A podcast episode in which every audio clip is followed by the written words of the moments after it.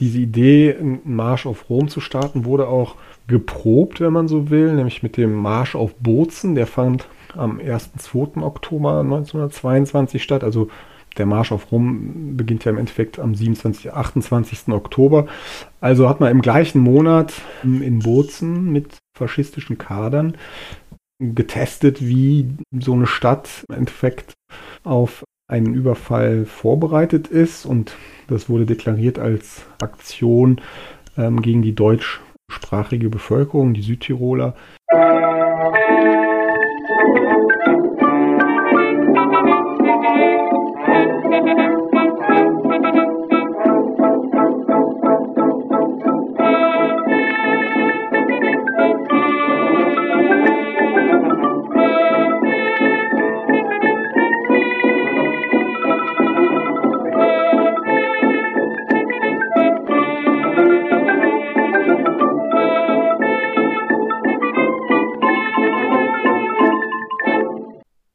Dieser Folge von Geschichte Europas schauen wir 100 Jahre in die Vergangenheit.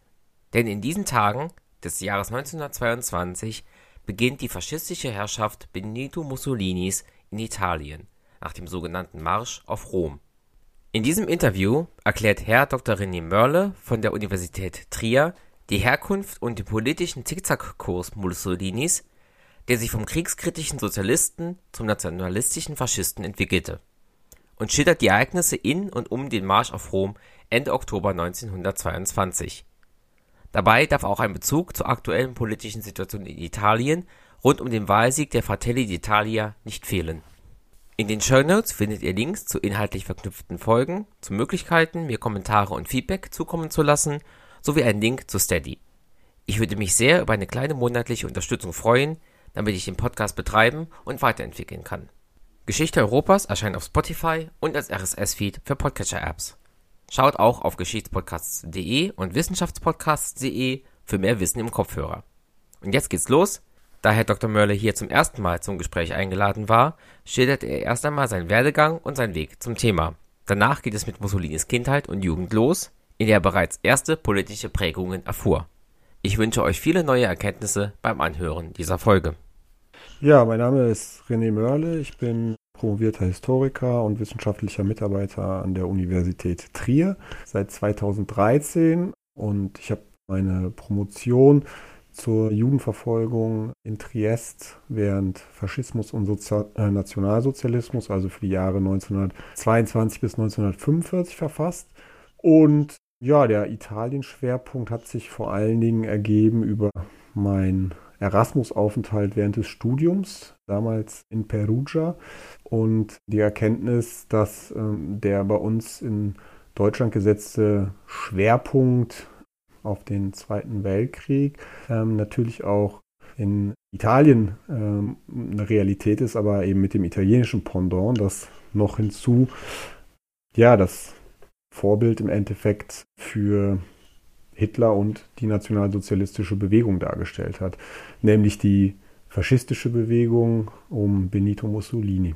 Ja, und das hat mich während meines Aufenthalts da hm, gepackt, gefesselt und in die Richtung ging dann meine Abschlussarbeit und in der Folge eben dann auch das Forschungsinteresse in Richtung Promotion.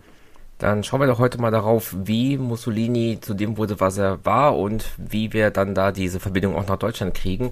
Was ist wichtig über seine Kindheit und seine Jugend zu wissen, um ihn zu verstehen?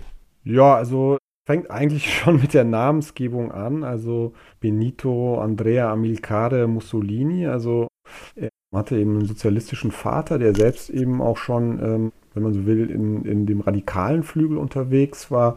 Ähm, und Mussolini in Predapio geboren, wie sein Vater auch. Und sein Vater hat sich da so ein bisschen ins soziale abseits in diesem Dörflein geschossen durch seine ähm, politische und eben sozialistische ähm, Haltung.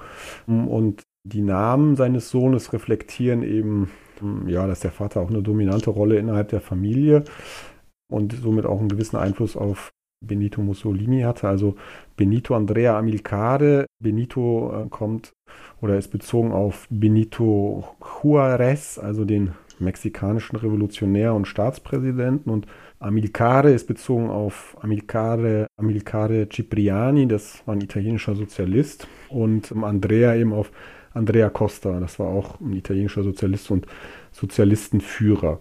Und ja, die Mutter von Mussolini, Rosa, die war Grundschullehrerin und hat im Endeffekt das, das Einkommen auch nach Hause gebracht. Also Familie ging es jetzt ähm, sozial nicht so gut und Predapio, wer mal da war, ähm, sieht auch, dass ja trotz der heutigen Haupteinnahmequelle, nämlich des Tourismus zum Mausoleum Mussolinis und der zur einzigen Geschäfte, die eben faschistische und nationalsozialistische Devotialien verkaufen, dass das ein kleines Dorf ist, interessanterweise unter einem sozialistischen Bürgermeister, der diese Grätsche mit den jährlichen Horden an ähm, europäischen Faschisten, die nach Predapio kommen, irgendwie handeln muss. Da gibt es auch eine sehr gute Internetseite zu, die das Dorf selbst erstellt hat und da kritisch mit der eigenen Geschichte umgeht.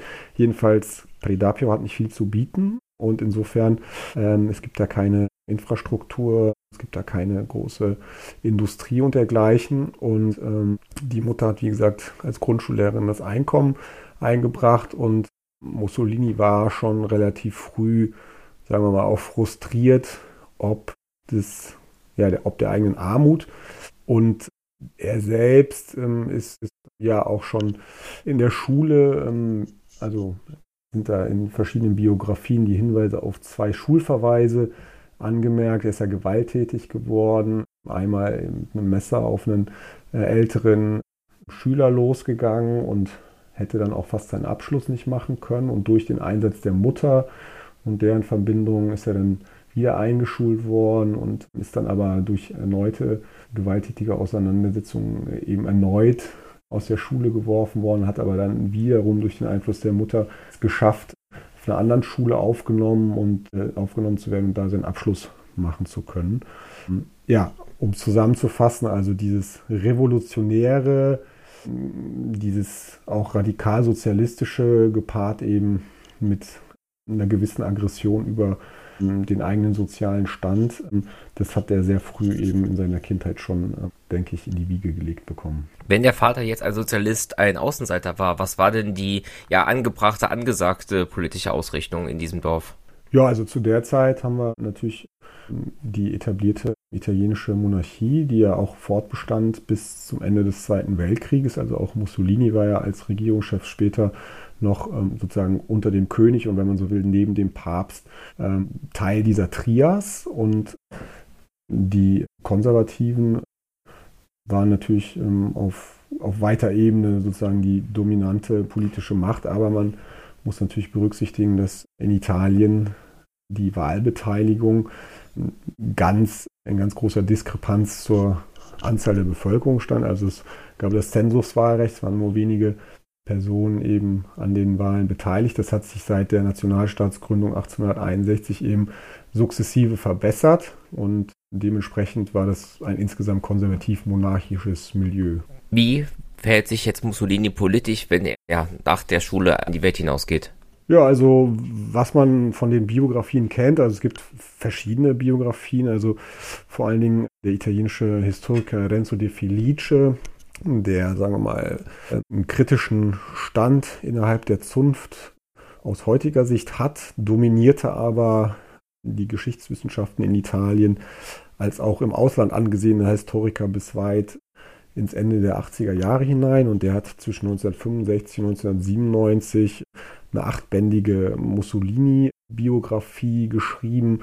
Und ähm, ja, die Kritik an De Felice selbst basierte vor allen Dingen darauf, ähm, dass innerhalb dieser mehrere tausend, also ich glaube fast jeder Band hatte fast tausend Seiten, also mehrere tausend Seiten umfassende Biografie, das Wort Juden im Endeffekt oder Rassengesetz oder eben den Genozid in Abyssinien und dergleichen, also italienische Kriegsverbrechen, gar nicht wirklich erwähnte. er hat dann aber auch später eben in Reaktion auf diese Kritik eine Geschichte der italienischen Juden verfasst, die dann eben wiederum auch bis Ende der 80er Jahre äh, dieses Bild geprägt hat, dass Italien eben ähm, sozusagen im deutschen Schatten Antisemitismusgesetze erlassen hat und das eben nicht aus, aus eigenem Antrieb heraus geschah. Ja, und dieser De Felice, der war eben der Biograf, wenn man so will, der Mussolinis Zeit dezidiert aufgearbeitet hat. Und da sind auch, also würde ich sagen, von, von den Quellen her und nach wie vor auch von der Rezitation De Felices ähm, solide Informationen dabei.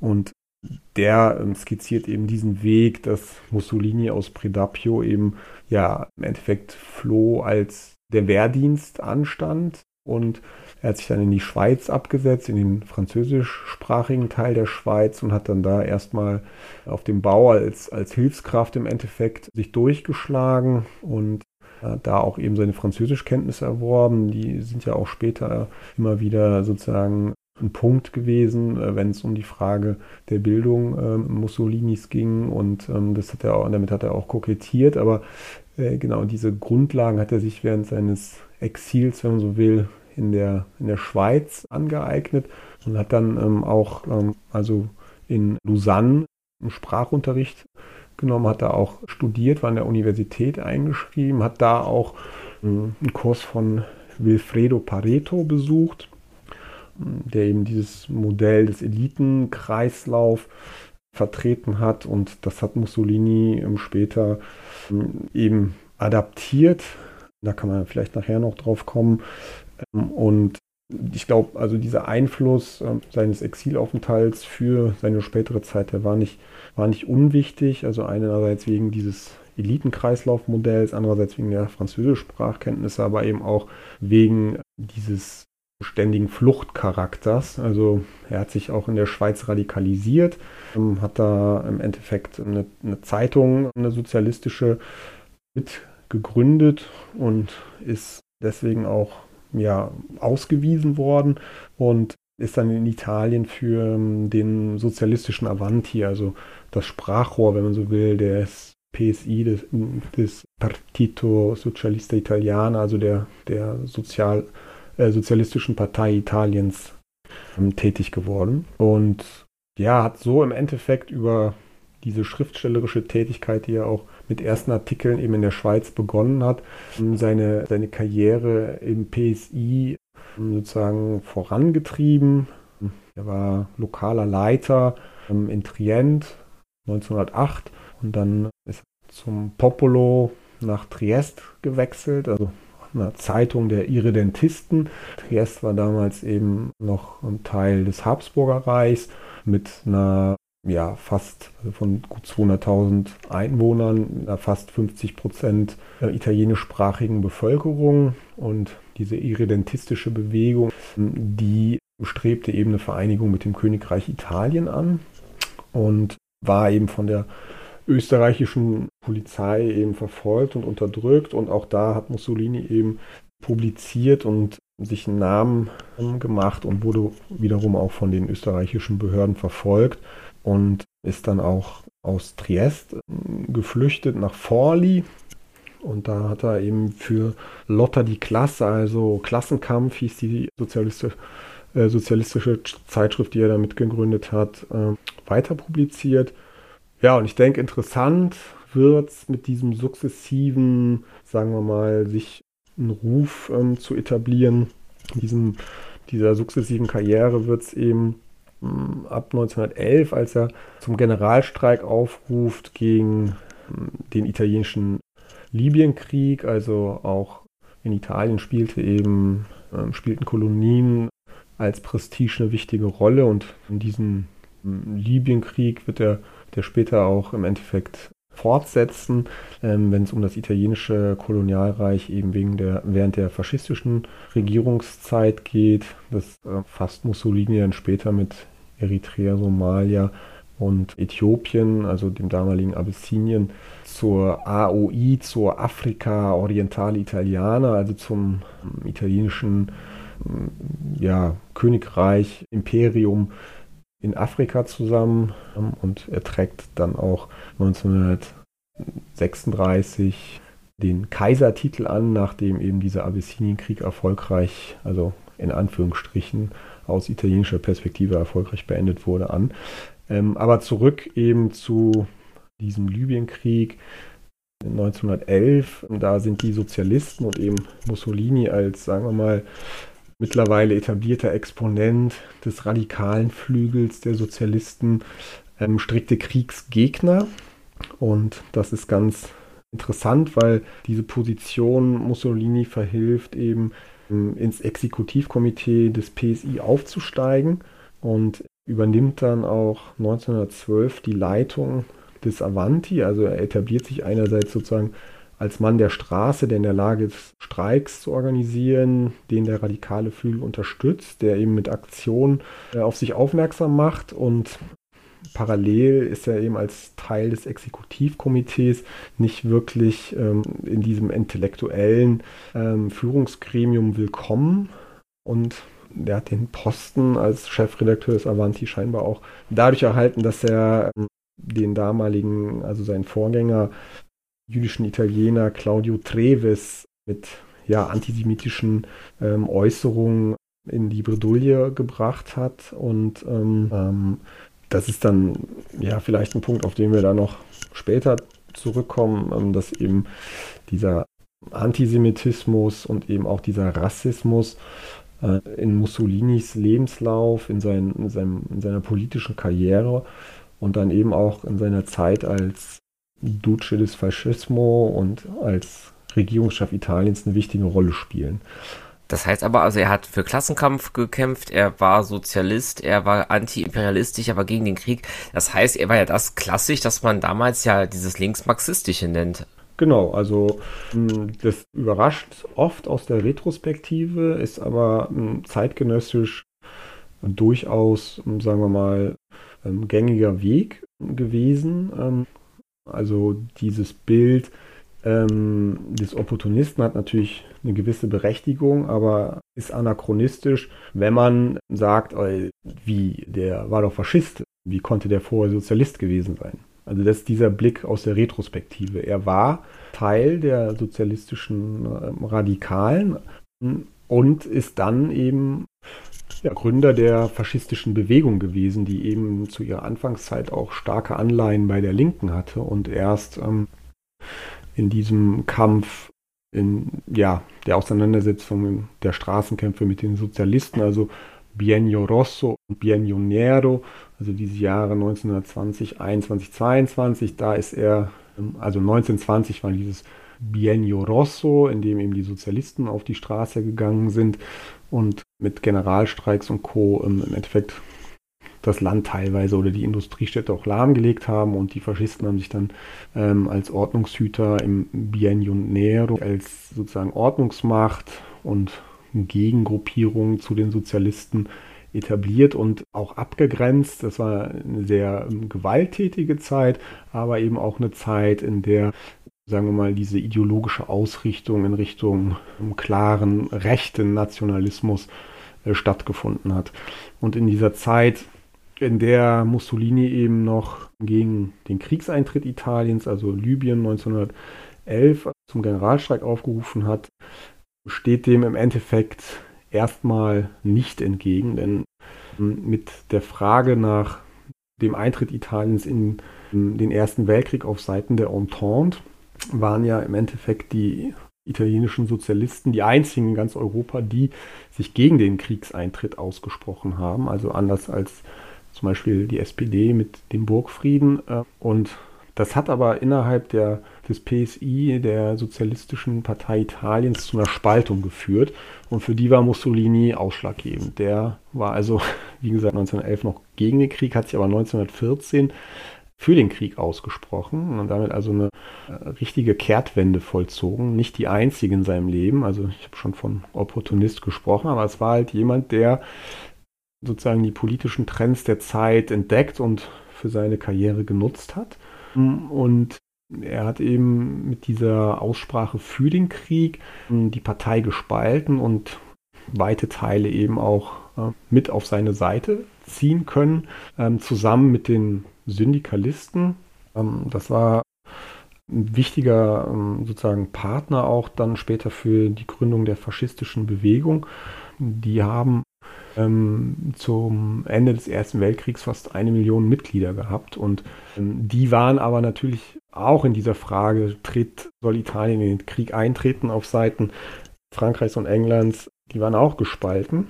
Weshalb also nicht diese ganze syndikalistische äh, Bewegung sich für den Krieg aussprach und somit auch nicht Teil dieser Interventionisten waren. Also Mussolini mit ähm, Teilen des sozialistischen Flügels, die für den Kriegseintritt waren, und dann eben ähm, Gini mit einem Teil des syndikalistischen Flügels, die für den Krieg, Kriegseintritt waren. Also die haben jeweils ihre Bewegungen gespalten und dann im Endeffekt eine eigene gegründet. Also 1914 gab es schon ja, diesen sogenannten ersten Fascho.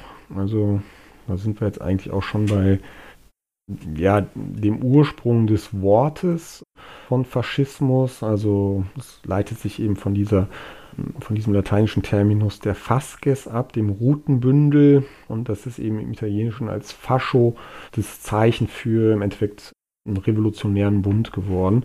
Man kennt das auch aus der Antike, der römischen Antike. Also es ist so ein, mm, wenn man so will, ein Strang mehrerer Stöcke, die zusammengebunden werden und auf denen oben eine Axt thront. Und das symbolisiert eben den Zusammenschluss verschiedener Parteien zu einer schlagkräftigen.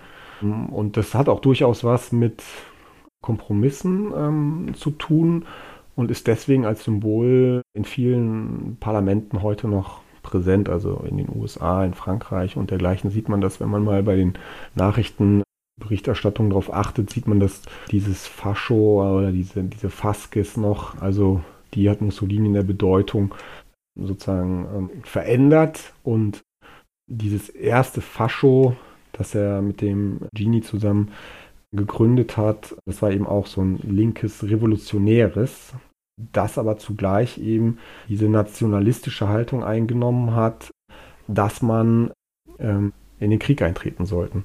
Ähm, genau, also Filippo Corridoni und Mussolini waren eben diese Protagonisten des Fascio d'Azione Rivoluzionaria, der 1914 dann gegründet wurde. Und ja, also die sind auch konsequent gewesen und dann in den Krieg eingetreten. Also viele von denen haben sich als Freiwillige gemeldet um eben auch ähm, ihrer ideologischen Wende praktischen Ausdruck äh, zu verleihen. Und um auf Ihre Frage zurückzukommen, ja, also Mussolini war Sozialist und ist dann Faschist geworden. Ähm, und das ist sozusagen mit dem Aspekt, dass er Gründungsvater der Bewegung war, durchaus, sagen wir mal, eine lineare Entwicklung. Also ist natürlich außergewöhnlich, aber ist jetzt nicht aus der Retrospektive, wie ich das vorhin schon gesagt habe, eine Anomalie. Also es ist vor allen Dingen in Bezug auf diese Gesellschaftsspaltung Italiens zum Kriegseintritt 1915 die Frage pro Krieg oder kontra Krieg und der, diese Spaltung ging durch die Gesellschaft, durch die Parteien und die hat eben zu einem Nationalismus geführt, den, den Mussolini selbst, also sozusagen damit ähm, rechtfertigte, wenn man so will, dass, dass er ja gesagt hat, dass im Endeffekt Italien erst sozialistisch werden kann, wenn es seine nationale Aufgabe erfüllt hat. Also das war auch noch sozusagen der Hinweis für die sozialistischen Mitglieder, in welche Richtung sie sich entscheiden sollten. Aber das war eben auch auf Landesebene die Frage, ähm, warum sollten wir nicht gegen die Kriegsaggressoren ähm, Deutschland, Österreich ähm, ähm, ja, mit Waffengewalt vorgehen. Zumal eben noch diese Frage von Triest äh, und der italienischen Bevölkerung dort im Raum stand und dieser ganze Nationalstaatswerdungsprozess Italiens im Endeffekt seit der Besatzung Napoleons eben bis 1861 war ja immer von der österreichischen Besatzung geprägt. Also Italien war ja immer dreigeteilt im Endeffekt zwischen französischer Besatzung, österreichischer und dann, das war im Norden jeweils, dann die Bourbonen im Süden und eben den, den Papststaat in der Mitte. Und die Österreicher, also die Habsburger aus, aus Italien rauszubringen, war ähm, im Endeffekt was, ähm, was auch die Interventionisten als Argument für den Kriegseintritt 1915 ähm, als Argumente vorgebracht. Und ja, diese Bewegung des Risorgimento, also diese National- ähm, Staatswerdung äh, von 1815 bis 1861, die hatte sozusagen noch verschiedene Nachwehen, wenn man so will, ähm, nämlich mit dem deutsch-französischen Krieg sind dann auch die letzten französischen Truppen aus Rom als Schutztruppen des Papstes abgezogen und den Moment hat das Königreich Italien genutzt, um eben auch sich Rom einzuverleiben. Rom ist dann ja auch Hauptstadt geworden 1871 und das war sozusagen eine Etappe des Risorgimento und dann eben der, der Erste Weltkrieg. Ähm, Italien gehörte dann zu den Kriegsgewinnern auf Seiten England und Frankreichs und die Regierung hatte sich ähm, diesen Beitritt zur Entente auch in Vorverhandlungen ähm, zu ähm, ja, für sie günstigen Bedingungen erkauft und dazu gehörte eben unter anderem, ähm, dass diese äh, Territorien um Triest mit italienischer Bevölkerung an Italien fallen äh, sollten. Ja, und genau, das war also sozusagen diese Entwicklung Mussolinis vom, vom radikalen Sozialisten zum radikalen Faschisten. Wie ergeht es ihm im Ersten Weltkrieg? Er ist, wird verletzt, äh, scheidet früher aus, ähm, wird sozusagen als wehruntauglich eingestuft, ist aber dann ja auch ein Kriegsheld. Ähm, der geht nach Mailand zurück und das ist im Endeffekt der Ort, in dem dann ähm, die Neuauflage dieses vorhin erwähnten Fascho ähm, stattfindet. Ähm, er bleibt publizistisch tätig, gründet den Popolo. Ja, die Stelle beim Avanti hat er natürlich verloren, nachdem er die Partei gespalten hat.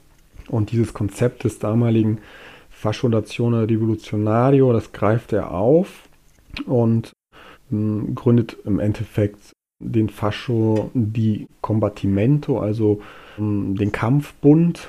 Ähm, dem ging also im Endeffekt noch wenn man so will, ein Fascho Nationale voraus, 1918, aber es gab eben in ganz Italien verschiedene von diesen Fasci. Also es war jetzt nichts, was dann spezifisch für den Faschismus gelten würde, sondern es war ein Ausdruck von politischen Koalitionen. Und dieser Fascio di Combattimento, der ist eben 1919 in, in Mailand gegründet worden. Und Mussolini hat eben zum Kampf gegen Bolschewismus und Verzichtspolitik, also schon im Nachgang zum Ersten Weltkrieg aufgerufen. Und es soll ungefähr 100 sozusagen Gründungsmitglieder gegeben, die auf diesem auf dieser Piazza San Sepolcro in, in Mailand zugegen waren. Und von denen sollen ungefähr 50 Personen diesen, diesen äh, Gründungsvertrag mit unterschrieben haben. Darunter übrigens auch äh, drei jüdische Italiener, was zeigte, dass die ähm, faschistische Bewegung, also allen Parteien offen stand. Und das ist ja auch heute vor allen Dingen im Englischen noch ähm, so ein Charakteristikum von Faschismus, eine Catch-all-Party, die also versucht, alle mitzunehmen und ähm, erstmal Macht generieren möchte. Und diese ja, rassistische Komponente und diese antisemitische Ideologie ähm, ist dann erst sukzessive ähm, hervorgetreten, war aber also für die Partei, also ja, für die Bewegung ähm, von Anfang an relevant. Äh, also das nochmal sozusagen chronologisch kurz zu öffnen. Also der, der Gründungsmoment war eben diese Ausrufung des Fascio di Combattimento 1919 in Mailand und Daraus erwuchs sozusagen die faschistische Bewegung, die explizit, die sich explizit als Antipartei verstand und eben gegen die etablierten Strukturen ähm, vorging. Die Bewegung ähm, ja, baute ganz stark eben auch auf Kriegsveteranen auf. Also ihre Frage, wie, wie erging es Mussolini im Krieg? Er hat eben diese Kriegserfahrung auch genutzt, um wie der italienische Historiker Brunello Montelli das dann genannt hat, dieses riesige ja, Heer potenzieller Wähler nach dem Ersten Weltkrieg abzuschöpfen. Also die mit dem, mit dem Kriegsende ähm, hatte man eben eine riesige Menge an mobilisierten Soldaten, an ähm, Kriegsverpflichteten, die nach dem Krieg auch weiterhin bewaffnet, recht orientierungslos, vor allen Dingen im Norden und Nordosten Italiens also in der Nähe vom Isonzo, wo die Hauptkriegsschauplätze ähm, waren, ähm, die schwirrten da noch umher und haben sich dann eben auch ähm, dort äh, zum Teil ähm, festgesetzt. Also das hat schon auch gezeigt, dass, dass man sozusagen nicht zurück nach Hause ging in seine alten Berufe zur Familie. Es waren ja oft junge Leute, die noch keine Familie hatten, aber ähm, die Frage, was passiert jetzt mit diesen Gebieten, die Italien versprochen wurden im Nordosten des Landes, also Triest, Fiume, Teile Dalmatiens und Istriens, ähm, die stand ähm, mit Kriegsende von November 1918 im Endeffekt bis September 1919 offen, nämlich ähm, bis die Alliierten vertraglich Italien eben ja Teile Istriens, Dalmatiens und eben Triest zugesagt haben, aber zum Beispiel nicht Fiume, die die Schwesterstadt von Triest, die 70 Kilometer weiter östlich liegt, also das heutige Rijeka in Kroatien. Und das hat dann viele dieser Kriegsveteranen veranlasst, weiterhin unter Waffen stehend, ähm, sich da einem italienischen Kriegshelden Gabriele D'Annunzio anzuschließen. Der ähm, ja war als Poet äh, und Dandy und äh, Dichter in Italien schon vor Beginn des Krieges sehr bekannt. Ähm, und der hat sich in hohem Alter im Endeffekt, ähm, ja, ich weiß jetzt nicht genau, wie alt er war, Mitte 50, zum Piloten ausbilden lassen und ist dann in die Armee eingetreten als Freiwilliger und hat dann so Aktionen gestartet, die, die sehr öffentlichkeitswirksam waren. Zum Beispiel ist er über die feindlichen österreichischen Linien mit seinem Flugzeug äh, geflogen und hat über Wien Flugblätter abgeworfen, äh, auf denen drauf stand, dass das auch italienische Bomben hätten sein können. Und eine ähnliche Aktion hat er mit einem Unterseeboot gemacht. Da ist er auch durch eine Seeblockade in den habsburgischen Hafen, also nach Rijeka gefahren. Und auch das hat eben für, für Aufsehen gesorgt. Und der galt dann eben als, als Kriegsheld. Und der hat sich dann als dieses Machtvakuum zwischen 1918 und 1919 da etabliert hatte, ja, dazu hinreißen lassen, diese Kriegsveteranen aufzurufen, mit ihm zusammen ähm, für äh, die Zugehörigkeit Fiumes zu Italiens zu kämpfen. Und der hat dann den sogenannten Marsch auf Fiume 1919 organisiert, an dem durchaus auch schon lokale Faschisten zu nicht unerheblichen Teil beteiligt waren. Und die setzten sich vor allen Dingen, und das war der Rest ähm, dieser Legionäre, wie sie dann seitdem hießen, nämlich den Arditi, also das waren in schwarz gekleidete Elitesoldaten, die auch einen Totenkopf auf ihren Revers hatten und für die eben sozusagen der Nahkampf des Markenzeichen war, also Dolch und Handgranate, die waren eben in diesen ja festgefahrenen Stellungskriegen des Ersten Weltkrieges diejenigen, die gewisse Geländegewinne erzielen konnten, indem die einfach ja, in die feindlichen Gräben gesprungen sind mit, wie gesagt, das ist dieses Propagandabild, äh, Dolch in den Zähnen und Handgranate in der Hand und dann im Nahkampf eben da Stellungen aufgelöst haben. Und diese Elitetruppe war eben auch Herrn der ersten faschistischen Zellen im Land, die eben besonders im Norden erfolgreich waren, weil da eben noch diese große Zahl demobilisierter ähm, und bewaffneter Soldaten unterwegs war. Ja, und diese Fiume-Frage hat ganz Italien gespalten ähm, und D'Annunzio hat diese Stimmung absolut angeheizt und die Regierung unter Druck gesetzt, sich in der Frage klar zu positionieren, weil die Alliierten das ein bisschen offen gelassen hatten. Und äh, insofern war dieser Marsch auf Fiume ähm, mit den Legionären äh, D'Annunzios auch was, was natürlich für Mussolini relevant geworden ist. Er, er, hat diese Aktion erst unterstützt, aber dann, als er gemerkt hat, dass die Regierung international unter Druck geriet und aufgerufen wurde, eben diese illegale Besetzung Fiumus aufzulösen, hat er sich ähm, gegen D'Annunzio gestellt und ähm, ja, sozusagen Konkurrenten ausschalten wollen. Das ist ihm auch gelungen. Und ja, diese Besatzung Fiumes, die dauerte knapp ein Jahr und die hat dann im, im Winter 1920 die italienische Armee aufgelöst und die äh, Truppen mussten, mussten abziehen. Das war ja von D'Annunzio dann poetisch verarbeitete Blut, das Blutweihnachten, Natale di Sangue. Und da hat er dann auch nochmal diese Brücke geschlagen zu dem hohen Blutzoll, den die Italiener überhaupt im Ersten Weltkrieg geleistet haben. Und das war dann Ausdruck einer im Endeffekt gespaltenen Gesellschaft, die nach dem Ersten Weltkrieg einfach also zu den Kriegsgewinnern zählte, aber wirtschaftlich, finanziell absolut am Ende war, eine hohe Opferzahl äh, eigener Soldaten zu verzeichnen hatte und dann eben scheinbar nicht alle Zugeständnisse, die für den Kriegseintritt ausgehandelt worden waren, erhalten hatte.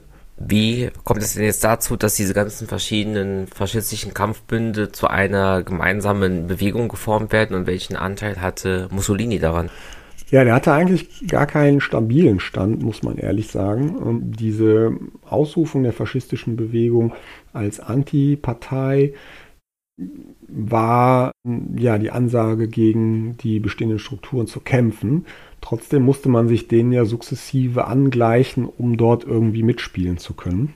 Und die Zentrale der Faschisten war eben in Mailand, diesem Gründungsort mit Mussolini als Chef und eben auch Redakteur des Popolo, Popolo d'Italia, also das italienische Volk.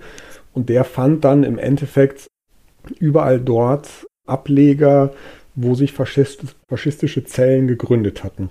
Ähm, und das waren meistens Leute, die an dieser Gründungssitzung in Mailand teilgenommen hatten, die dann hm, in ihre Heimatstädte zurückgegangen sind ähm, und da faschistische Ortszellen gegründet haben und dann versucht haben, äh, Mitglieder zu generieren.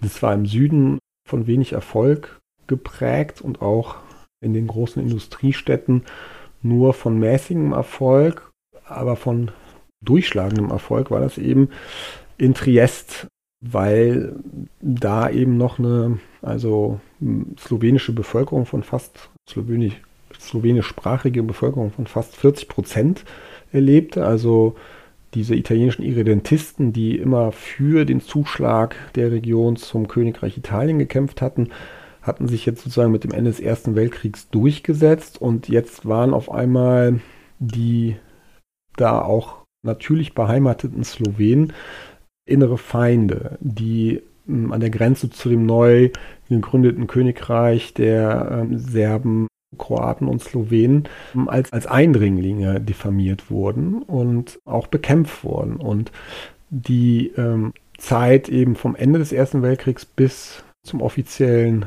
Zuschlag der Region an Italien nutzten eben vor allen Dingen die Faschisten dort, um mit den ebenfalls dort etablierten Nationalisten, also die gab es ja auch schon vor den Faschisten, ähm, gegen die Slowenen und Eindringlinge und Fremden zu wettern. Und das hat scheinbar Teilen der Bevölkerung eine Art Sicherheitsgefühl gegeben, auch weil Polizei und Militär diese faschistischen Milizen, die in Uniform dann durch die Stadt marschierten und sich in jedem Stadtviertel im Endeffekt so kleinere ähm, Büros einrichteten. Und das äh, führte im Endeffekt dazu, dass aufsehenerregende Aktionen stattfanden, dass slowenische äh, Kulturhäuser angezündet wurden, auch mit Toten, dass im gleichen Zug sozialistische Verlagshäuser angezündet wurden, dass es zu Straßenkämpfen kam und das ist im ganzen Land wahrgenommen worden und das ist auch ganz besonders von Mussolini wahrgenommen worden. Denn der Versuch der Faschisten als Antipartei an Lokalwahlen, zum Beispiel in Mailand, teilzunehmen, der äh, war von sehr geringem Erfolg. Also die waren politisch sozusagen absolut bedeutungslos. Aber 1920 schon in Triest und der Region im Nordosten in den Lokalparlamenten in Koalition mit den Nationalisten als stärkste Partei der Region etabliert. Und Mussolini hat erkannt, dass das insbesondere an diesem Rassismus liegt und diesem Gefühl fehlender Sicherheit, dass eben diese bewaffneten Truppen da doch ausgleichen konnten. Und ähm, diese Koalition zwischen der Allianza Nazionale Italiana und dem den Faschisten äh, führte natürlich auch zu einem sozialen Aufstieg von Personen, die eben aus Milieus wie Mussolini stammten, die eben alles andere als irgendwie reich und etabliert waren. Und die bekamen dann nun auf einmal politische Posten, politische Macht.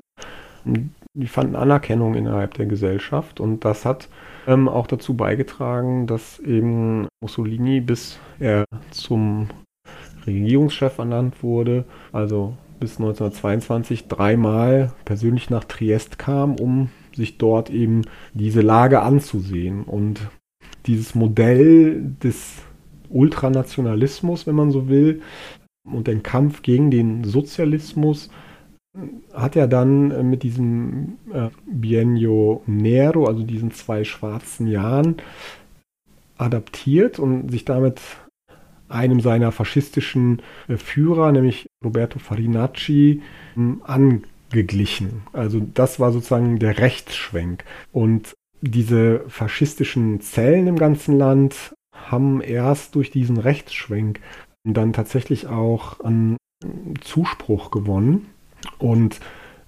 aufmerksam auf sich gemacht durch Gewalt, durch die Konfrontation mit den Sozialisten, die eben im Rest des Landes als innerer Feind beschrieben wurden. Also es ist noch keine rassistische Komponente, aber doch eine Komponente der, der Abgrenzung, also eine Herrschaftsstrategie, die total also gängig und bekannt ist und die dann auch vor allen Dingen bei den Polizei- und Militäreinheiten Zuspruch gefunden hat, die nämlich erkannten, dass sozusagen es Italien nach dem Ersten Weltkrieg schlecht ging und die Sozialisten durch ihre Generalstreiks und die Lahmlegung der Industrie einfach äh, sozusagen ein, ein Blockadefaktor waren. So, ne? Und diese vermeintlichen Kriegshelden um die Faschisten und diese ja, Ultranationalisten fanden dann als neue Ordnungsmächte Zuspruch und das hat dann auch die Zulaufzahlen zur faschistischen Bewegung so erhöht, dass Mussolini sich 1921 entschied, gegen ähm, großen Protest innerhalb der eigenen Reihen eine Partei zu gründen. Den Partito Nazionale Fascista und PNF kurz. Und das war dann wiederum eine von diesen Kehrtwenden, die geeignet war, ihm eigentlich seine, seine Machtstellung als Führer der faschistischen Bewegung zu rauben, die ihm aber im Endeffekt gestärkt hat, weil ähm, sich dieser Flügel, der an der Macht partizipieren wollte und den Spielregeln so lange anpassen wollte, bis man an der Macht sei, was natürlich zu diesem Zeitpunkt alles andere als realistisch war, aber ähm, die haben sich in diesem Kurs sozusagen angepasst, mit vielen Widerständen auch. Vor allen Dingen diese regionalen Führer ähm, waren als eigene Machtinstanzen gar nicht sozusagen darauf aus, sich da einem nationalen Kurs zu beugen. Aber der Marsch auf Rom hat dann im Endeffekt das Spiel zugunsten Mussolinis gewendet. Ich finde es interessant, dass Sie sagen, dass als die Partei gegründet wird, es noch nicht so realistisch ist, dass sie an die Macht kommt, weil es wird ja nur elf Monate dauern, bis tatsächlich dann Mussolini Ministerpräsident wird.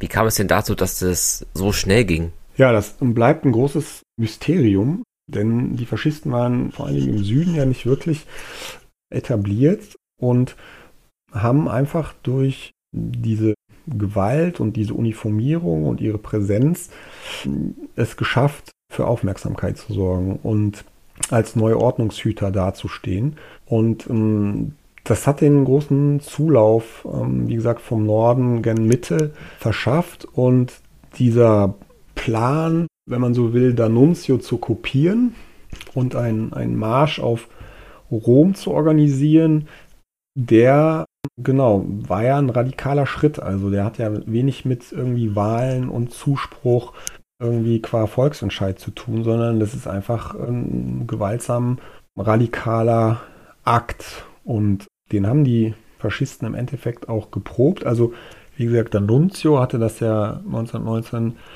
vorexerziert und gezeigt, dass man in Fiume militärisch überhaupt nicht auf sowas vorbereitet war. Und er hat ja da eine eigene Regierung ausgerufen, eine eigene Verfassung etabliert, die teilweise auch durchaus moderne Züge hatte. Und er hat da auch etabliert im Endeffekt sozusagen eine Art Legitimation durchs Volk. Also er hatte als Rhetoriker, als Redner ähm, vor großem Publikum sozusagen gewisse Abläufe einstudiert und die Massen stellvertretend für die Bevölkerung Fiumes, für das Volk, äh, Fragen gestellt, um Legitimation erbeten. Und da gab es dann einstudierte Rufe, die ihm Zuspruch gewährten, zujubelten, ihn sozusagen unterstützten. Und diese Kommunikation mit den vermeintlichen Massen hat ja auch Mussolini dann später aufgegriffen. Da könnten wir dann noch zu kommen. Also wenn es vor allen Dingen um, um Architektur geht und um die Frage, wie sehr Mussolini als ja, Regierungschef eben auch das, das Städtebild Italiens geprägt hat, nämlich dadurch, dass es gegenüber dem klassischen Marktplatz mit der Kirche und dem Rathaus dann auch fast überall eine faschistische Zentrale, ein faschistisches Parteihaus gab, das einen Balkon oder Turm hatte, von dem aus der Parteisekretär vor Ort oder eben dann auch Mussolini, wenn er zu Besuch kam, sich an die Massen wendete und eben Zuspruch durch den Personenkult um ihn einholte. Und diese, dieser March of Humor war also insofern schon ein entscheidendes Moment und diese Idee, einen Marsch auf Rom zu starten, wurde auch geprobt, wenn man so will, nämlich mit dem Marsch auf Bozen. Der fand am 1. 2. Oktober 1922 statt. Also der Marsch auf Rom beginnt ja im Endeffekt am 27. 28. Oktober. Also hat man im gleichen Monat in Bozen mit faschistischen Kadern ähm, getestet, wie so eine Stadt im Endeffekt auf einen Überfall vorbereitet ist und das wurde deklariert als Aktion gegen die deutschsprachige Bevölkerung, die Südtiroler. Ja, Bozen ist im Endeffekt ähm, Südtirol nach dem Ersten Weltkrieg ja auch an Italien gefallen, eben mit einer mehrheitlich deutschsprachigen Bevölkerung. Das ist ja heute immer noch präsent. Äh, da wird Deutsch genauso wie Italienisch gesprochen. Viele Schilder sind auf Deutsch. Gerade wenn man irgendwie da wandern geht, findet man dann auch nur deutsche Schilder, weil das Umland eben oft noch ähm, deutsch-österreichisch eben geprägt ist. Das ist aber eine andere Geschichte. Der Punkt ist einfach, dass hm, dieser Marsch auf um, Rom ja nicht von ungefähr kam, sondern Vorläufer hatte und ähm, diese, diese Herausforderung der etablierten Machtstrukturen auf lokaler Ebene, die hat dann eben als ähm, koordinierte Aktion am 27. Oktober 1922 stattgefunden, indem Mussolini eben seine lokalen Parteiführer aufgerufen hat, die Rathäuser zu stürmen, die Radiosender zu übernehmen, vielleicht die Polizei- und Militäreinheiten, Kasernen zu stürmen, um eben auch eine entsprechende Bewaffnung noch generieren zu können. Das ist aber selten gelungen. Ist überwiegend im Norden gelungen, weil die faschistische Bewegung da eben einfach auch eine große Anzahl an Sympathisanten innerhalb der Exekutive hatte. Und äh, ja, nach, dem, nach diesem Start der Unruhen am 27. kam es dann ähm, zu, so einer Art, zu so einer Art Sternmarsch auf Rom am 28. Oktober. Und das ja, hat, hat, die, hat den König vor allen Dingen und die Regierung ähm, so weit unter Druck gesetzt, ähm, dass Mussolini im Endeffekt die Macht erlangte auf gut Geheiß des Königs. Und bis heute ist unklar, was den König eigentlich dazu getrieben hat, diese Entscheidung zu fällen. Also man kann das, ich kann das noch ein bisschen konkretisieren. Die faschistischen Truppen, die auf Rom marschiert sind, wurden natürlich wahrgenommen von der Regierung Fakta, die dann beim König sozusagen einen Antrag einreichte, dass man den Belagerungszustand ausruft und das Militär mobilisiert, um eben diesen Truppen entgegenzutreten. Und das hat der König im Endeffekt abgelehnt. Und die Frage ist, warum? Das ist also über Akten und Nachlässe und dergleichen nie wirklich geklärt worden. Man geht davon aus, dass sein Neffe der Fürst von der Aosta und Sympathisant des Faschismus eben ihm ins Ohr geflüstert hat, aber dass auch insgesamt die Gegner der Regierung Salandra so groß waren, dass auch da Vertrauensmänner des Königs irgendwie Einfluss genommen haben und ihm ja zugesprochen haben, diesen Antrag nicht zu unterschreiben. Er hat bei seinem Militärchef, dem General Diaz, der auch im Ersten Weltkrieg ähm, eine nicht unerhebliche Rolle spielte und wenig beliebt war, einfach weil er äh, Welle um Welle von jungen Soldaten verheizt hat und an seiner Militärstrategie gar nichts geändert hat. Der hat ihm natürlich auch gesagt, ja, also wenn die kommen, das Militär ist bereit. So, ne? Und dann war natürlich die Frage, wie viele Faschisten denn vor den Toren Roms zu erwarten wären oder stünden. Und auch das ist nach wie vor innerhalb der Forschung nicht geklärt. Da variieren die Zahlen ganz schön von 30 bis 70.000. Man hat sich irgendwie jetzt auf die Mitte bei 50.000 geeinigt. Also es gibt da keine konkreten Zahlen. Also und auch das ist jetzt von, von der Menge her was, womit die Armee hätte umgehen können. So. Ähm, ja, und deswegen ist innerhalb der Forschung eigentlich das große Fragezeichen, warum der König die Truppen nicht mobilisieren wollte, obwohl er von Diaz den Zuspruch hatte und warum er den Antrag von Zalandra nicht unterschrieben hat, obwohl eben der Regierungschef diese Gefahr für das System erkannt hat. Das existiert weiter fort. So, ne? Und ja, um das Kapitel Marsch auf Rom jetzt vielleicht noch gerade abzuschließen, und das ist ja auch mit ein Grund, warum wir dieses Interview führen, einfach weil jetzt Oktober ist und wir uns im Jahr 2022 befinden, also 100 Jahre Marsch auf Rom. Es auch schon diverse Konferenzen jetzt gab, die sich in den letzten Wochen mit dem Thema beschäftigt haben. Kann man noch wiederholen, dass ähm, ja, Mussolini im Endeffekt ähm, vom König eingeladen wurde, nach Rom zu kommen. Also Salandra ist abgetreten. Entschuldigung, ich habe die ganze Zeit von Salandra geredet. Es war aber Fakta. Entschuldigung, Fakta war der Regierungschef, der den König bezirzt hat. Und Salandra war dann der Nachfolger für einen Tag, wenn man so will.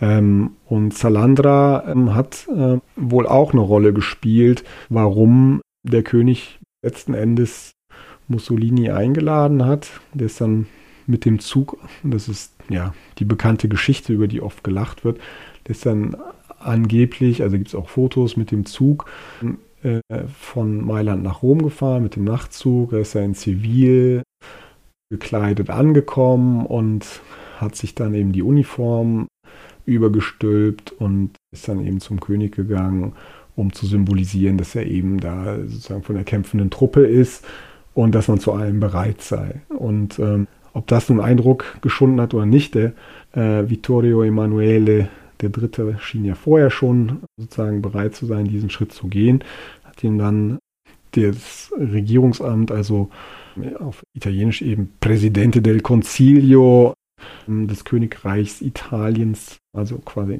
dem Ministerpräsidentenposten übertragen und Mussolini hat dann am 31.10.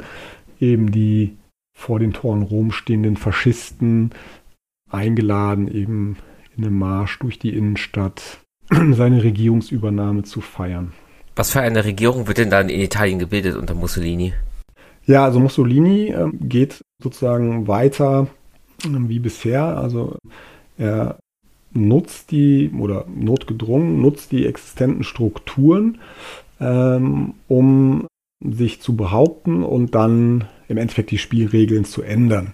Also ähm, man kann jetzt sagen, dass er also erstmal seine Stellung als Parteichef natürlich etabliert hat, dadurch, dass er jetzt auch Regierungschef ist und er nutzt das, um natürlich vor allen Dingen viele seiner Widersacher und der großen lokalen Parteiführer in offizielle Ämter zu heben.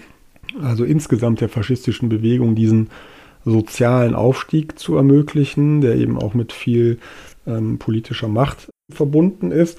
Und ähm, er gründet eben vor allen Dingen eine faschistische Miliz, die Milizia Volontaria per la Sicurezza Nazionale, ähm, kurz MVSN, also die freiwillige Miliz für die Sicherheit, für die nationale Sicherheit.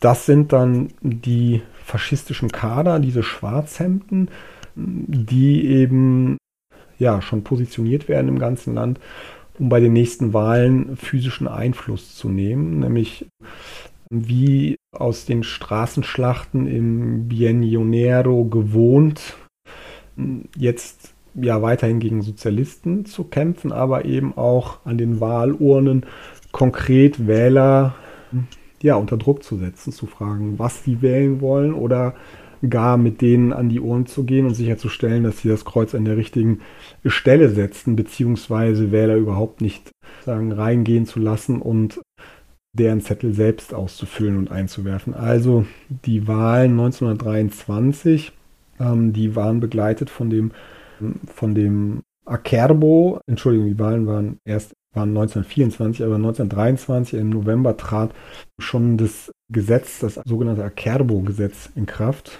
unter Giacomo Acerbo.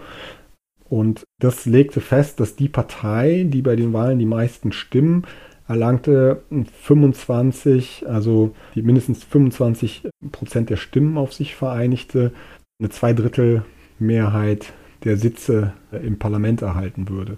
Und es ging dabei tatsächlich nicht um eine Partei, sondern um ein Parteienbündnis.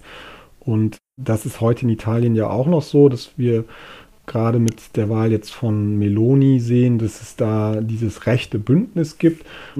Und diese, ja, wenn man so will, an den Fascho, an diese Koalitionspolitik angelegte Strategie hat 1924 eben auch Mussolini verfolgt und hat mit einer Rechtskoalition zusammen mit den Nationalisten, den Syndikalisten und anderen kleineren Splitterparteien geschafft, eben diese 25 Prozent der Stimmen äh, zu gewinnen und damit eben zwei Drittel der Parlamentssitze zu generieren. Und ähm, zugleich ging seine Miliz eben ähm, auch gegen weiter gegen die Sozialisten vor, die eben weiterhin als innerer Feind sozusagen jetzt mit noch mehr Propaganda und staatlicher Autorität eben ja legitim verfolgt wurden. Und ähm, das gab da einen ersten Höhepunkt im Juni 1924, nämlich als Giacomo Matteotti, der sozialistische Abgeordnete und Oppositionsführer von Faschisten, ermordet wurde. Das war wiederum eine von diesen Krisen, die eigentlich geeignet war, Mussolini zu stürzen, die er aber einfach genutzt hat, äh, um den Spieß umzudrehen. Und er hat sich vor das Parlament gestellt und hat die Verantwortung für den Mord übernommen und hat gefragt, ähm, ja, wer denn sozusagen ihm was haben wollen könnte oder anders gefragt, wer der Nächste sein möchte. Und damit deutete sich eben ganz klar ähm, an, was jetzt keine Überraschung war, dass ähm, der Staat eben ähm, durch den Faschismus usurpiert werden würde, Stück für Stück durch eigene Strukturen wie diese Miliz. Und das manifestierte sich insbesondere dann auch durch die Gründung des ähm, Gran Concilio. Das war sozusagen ein Organ, das verfassungsgebende Kompetenzen erhielt von Mussolini geführt wurde. Er bestimmte alle Mitglieder und alle sozusagen zentralen Entscheidungen sind vorbei am Parlament, das dann einfach auch keine Bedeutung mehr hatte, aber fortexistierte, sind dann dort getroffen worden im Großrat des Faschismus. Und ähm, ja, in dieser Zeit bis 1928, also beginnend mit dem Legge Acerbo und den Wahlen und der Ermordung Matteottis hin ähm, zur Wahl von 1928 war im Endeffekt schon waren schon totalitäre Strukturen etabliert. Es fanden auch drei Attentate auf Mussolini statt und die hat er überlebt. Ähm, und das war gleichzeitig der Grund für ihn, alle Oppositionsparteien verbieten zu lassen. Also wir waren dann schon bis zur Wahl 1928 im Endeffekt bei einem Einparteienstaat, der die faschistische Diktatur etabliert hat. Also ein Prozess, also von 1922 bis 1928, der jetzt in Anführungsstrichen nur sechs Jahre dauerte, mm, aber im Vergleich zu der sogenannten Machtergreifung in Deutschland ähm, immer ein bisschen, ja, nicht belächelt wird, aber als, ähm, als Grund genommen wird, warum man nicht vom totalitären Regime spricht, sondern davon, dass Mussolini sich mit dem König arrangierte und ja auch die Allianz mit dem Papst suchte, 1929 die Lateranverträge, die von der vorhin erwähnten Nationalstaatsgründung 1870, 71 die Besetzung Roms eben äh, dazu geführt hatte, dass der Papst die ganze italienische Regierung seither exkommuniziert hatte und die Katholiken des Landes aufgerufen hatte, eben nicht zu wählen, die Regierung zu sabotieren. Also eine ganz klare ähm, ähm, Oppositionshaltung des Papstes gegen die italienische Regierung, den italienischen Staat. Und das hat Mussolini 1929, wenn man so will, mit den Lateranverträgen geheilt und den Vatikanstaat als Staat im Staat etabliert und diverse andere Zugeständnisse gemacht, unter anderem eben, dass der Katholizismus als erste Religion im Land eben auch ähm, ja, anerkannt, staatlich offiziell anerkannt, etabliert war, was indirekt natürlich auch ähm, schon äh, ein erster Schritt in Richtung antisemitische Rassengesetze war. Und die, diese Aussöhnung mit der Kirche hat natürlich Mussolini nochmal sehr viel Rückenwind beschert. Und das ist auch eine Sache, die 1933 in Deutschland mit dem Reichskonkordat kopiert wurde. Ne? Musst du, Hitler hat ja selbst sozusagen mit dem Marsch auf die Feldherrnhalle versucht, den Marsch auf Rom zu äh, kopieren und eine der von mir vorhin erwähnten Konferenzen jetzt zum Jubiläum dieser 100 Jahre Marsch auf Rom hat eben auch diese europäische Komponente ähm, des Vorbildcharakters, ja speziell des Marsches auf Rom für andere Länder hervorgehoben, nämlich äh, Spanien, Portugal, aber auch in Norwegen, in Polen, Ungarn. Und damit sind wir auch eigentlich schon bei einem anderen Aspekt, ja, Hans Woller, der deutsche Historiker, ähm, hat das ähm, so beschrieben, ja, der Faschismus sei im Endeffekt Italiens Beitrag zum 20. Jahrhundert. Und in der Zwischenkriegszeit haben wir auch in ganz Europa und darüber hinaus faschistische Bewegungen, die ähm, an diesem sogenannten dritten Weg zwischen Kapitalismus und Kommunismus gefallen finden und diese totalitäre Struktur kopieren. Und äh, diese von mir vorhin angesprochene längere Übergangszeit von 1922 bis 28, bis die Diktatur im Endeffekt einigermaßen etabliert war in Italien, die galt vielen oder gilt vielen, vor allem in der deutschen HistorikerInnenzunft bis heute, als Beleg dafür, dass es ja gar kein totalitäres Regime gewesen sei, sondern ein ähm, ähm, autokratischer Staat, der ja auf die ähm, ja auf das Wohlwollen des Königs auch angewiesen war und dass Mussolini also nie diese diktatorischen ähm, Kompetenzen und ähm, ja auch nicht nie diese Radikalität an den Tag gelegt hätte, wie zum Beispiel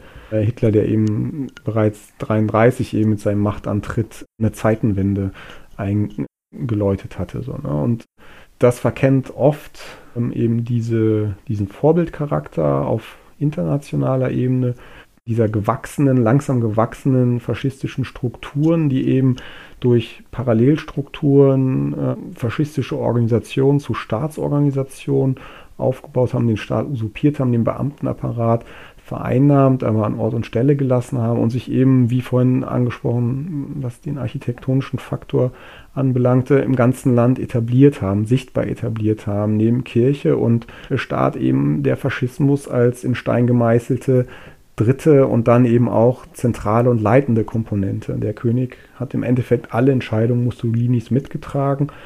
Die erwähnte Annahme der Kaiserkrone, die symbolisch war, aber für den König wichtig, die Unterschrift unter alle Gesetze, die Mussolini erlassen hat, unter anderem eben auch dieser Angriffskrieg auf Abyssinien, wo systematisch Giftgas eingesetzt wurde und über 300 also 300 bis 400.000 Abyssinier ermordet wurden.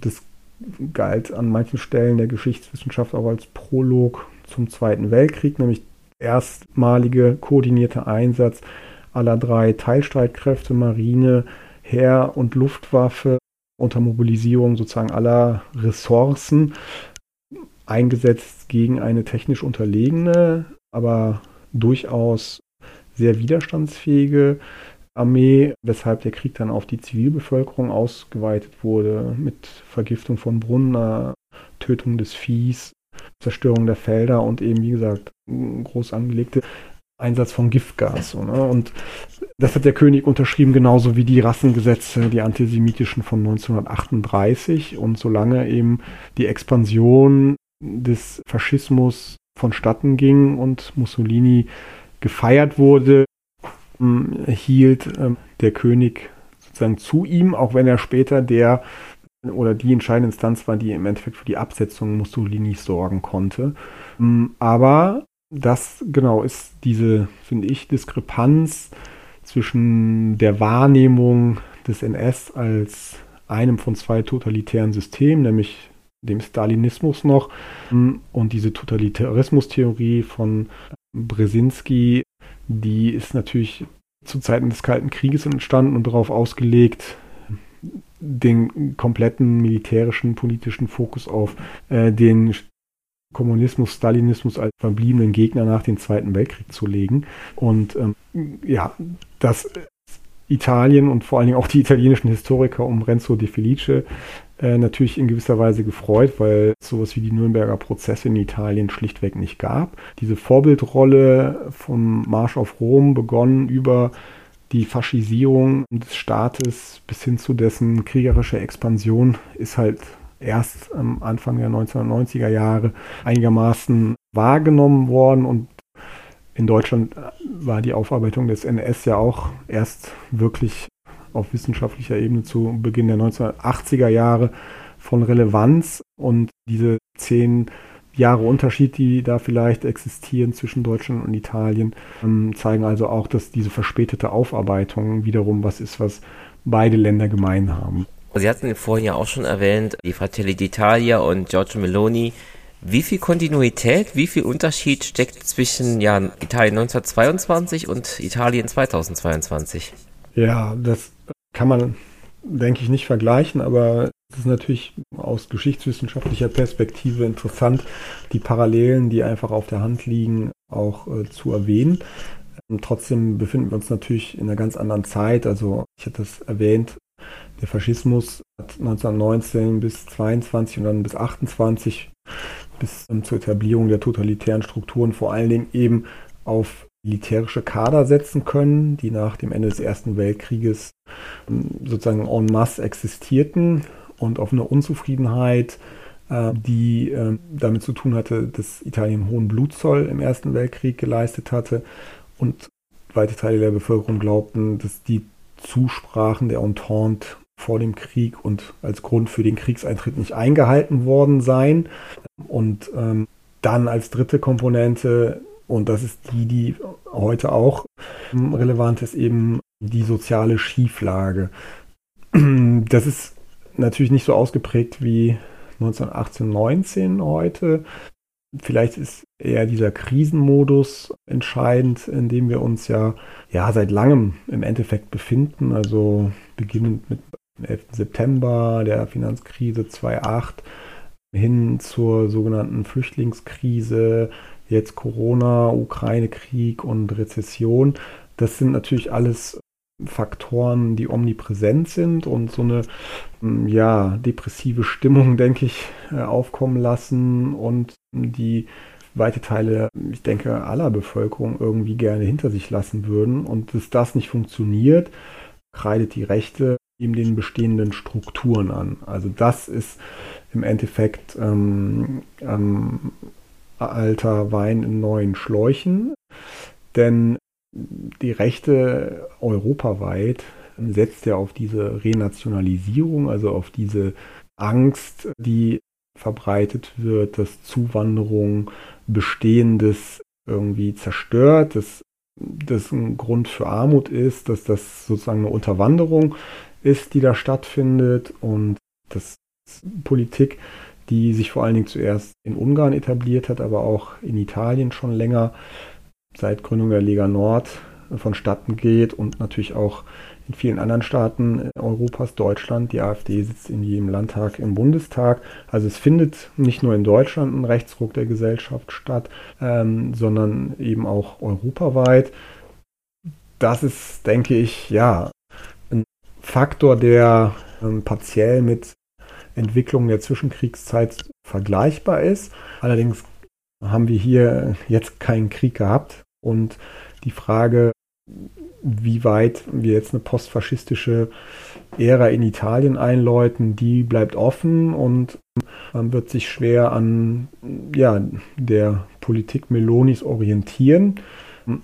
Klar ist, denke ich, dass vor allen Dingen auch die Linke in Italien es nicht geschafft hat, sozusagen einheitlich sich zu positionieren, eigenen Kandidaten zu präsentieren und eben vor allen Dingen, und das gilt eben auch für die SPD und weite Teile der europäischen Sozialdemokraten, ja, dass die soziale Frage nicht adressiert wurde. Und ähm, das macht die Rechte recht erfolgreich in Zeiten der Krisen und wendet sich damit natürlich auch gegen das neoliberalistische äh, System, das einfach ja auf Expansion setzt und ähm, mittlerweile an seine natürlichen Grenzen gekommen zu sein scheint. Ähm, die Frage also, inwiefern in Italien aus ja, Gründen eines Rechtsschwenks Meloni gewählt wurde, hat sicherlich auch mit der linken Politik zu tun und eben auch mit der sozialen Frage. Und das ist nicht nur für Italien relevant, sondern das ist aktuell für die meisten europäischen ähm, Länder relevant.